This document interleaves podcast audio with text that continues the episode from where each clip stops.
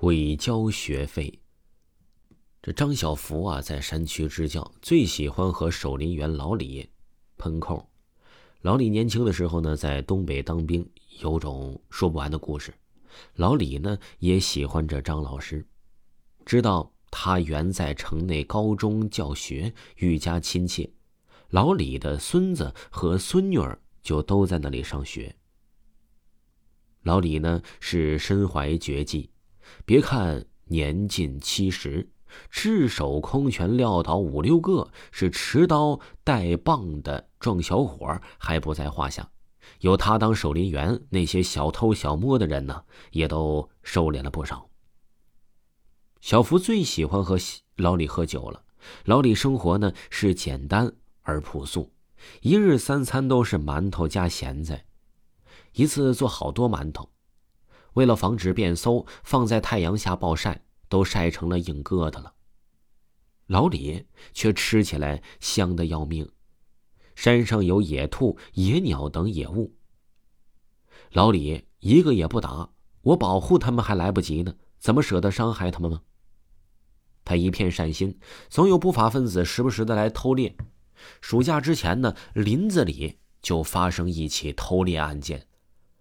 老李同持枪带械的偷猎者打斗，被打中了好多枪。那些偷猎者，老李制服了七个，打跑了五个。村民们及时赶到，将抓获的偷猎者押送至派出所。老李至死都抱着偷猎者的小腿不放。人们费了很大的劲儿，才将老李的手扯开。老李英雄牺牲了。小福支教结束，又到开学之际了。回到原单位接任高三五班班主任。以前的班主任说，班里有一对双胞胎兄妹，学习成绩那是顶呱呱的，只因为家里穷，父母早亡，和爷爷相依为命。到了初中，兄妹俩双双住校，爷爷开始外出打工挣钱，如今呢，都几个月没回家了。所以学费还没交呢。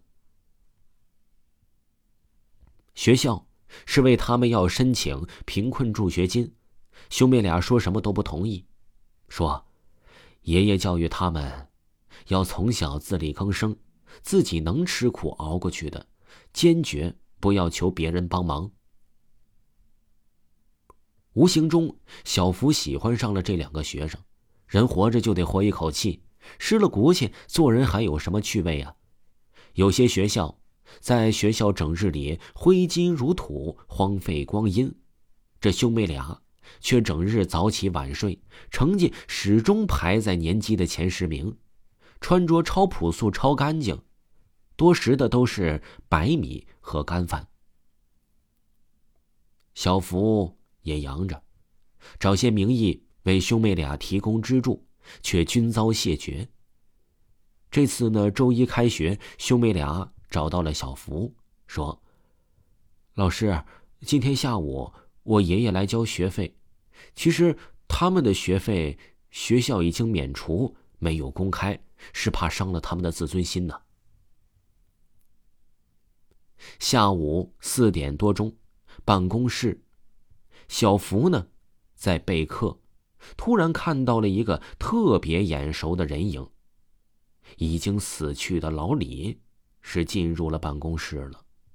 别的老师不在意，小福吓得差点惊叫出声来。老李也看到了小福，很是惊讶，暗暗挥手不要让他声张，问：“谁是三五班的班主任？”我来给李征。李荣来交学费了。小福好半天回不过神来，其他老师呢也扯了扯他的衣服，才惊醒过来，有些结巴着说道：“李，李大爷，咱们去财务室交钱。”小福的表现让其他老师很纳闷，这小伙向来能说会道的，怎么今天这是吃错药了吗？来到校园。在一处僻静处，老李解释说：“我已经变成了鬼。哎呀，好在这阴间判鬼是个好心鬼，给了我充分的自由，可以继续在人间干活赚钱，供我的孙子孙女读书。如今我开始收破烂，收入还可以，能维持开销。小福生性豁达，长舒了一口气，说道：“哎，俩孩子的学费已经免除了，不用交了，钱留着买些吃的，补补身体吧。”老李真是一头倔强的驴，非交了钱不可，应该出的钱他一点都不能落下。老李交了学费，又怕影响小福正常工作，就赶快走了。小福下了班，提着一瓶老酒找到了老李住处，又让其讲故事。这一下，小福可真是有了大福气，在鬼门关来去自如的人，不，准确的说，应该是鬼。那花样翻新的故事，应该说上三天三夜也说不完。听众朋友，本集播讲完毕。如果各位听友没有听够本部专辑，可以听一下维华讲民间鬼故事第二部，绝对的惊悚，绝对的好听。喜欢的朋友。可以去咱们的账号下听一听哦。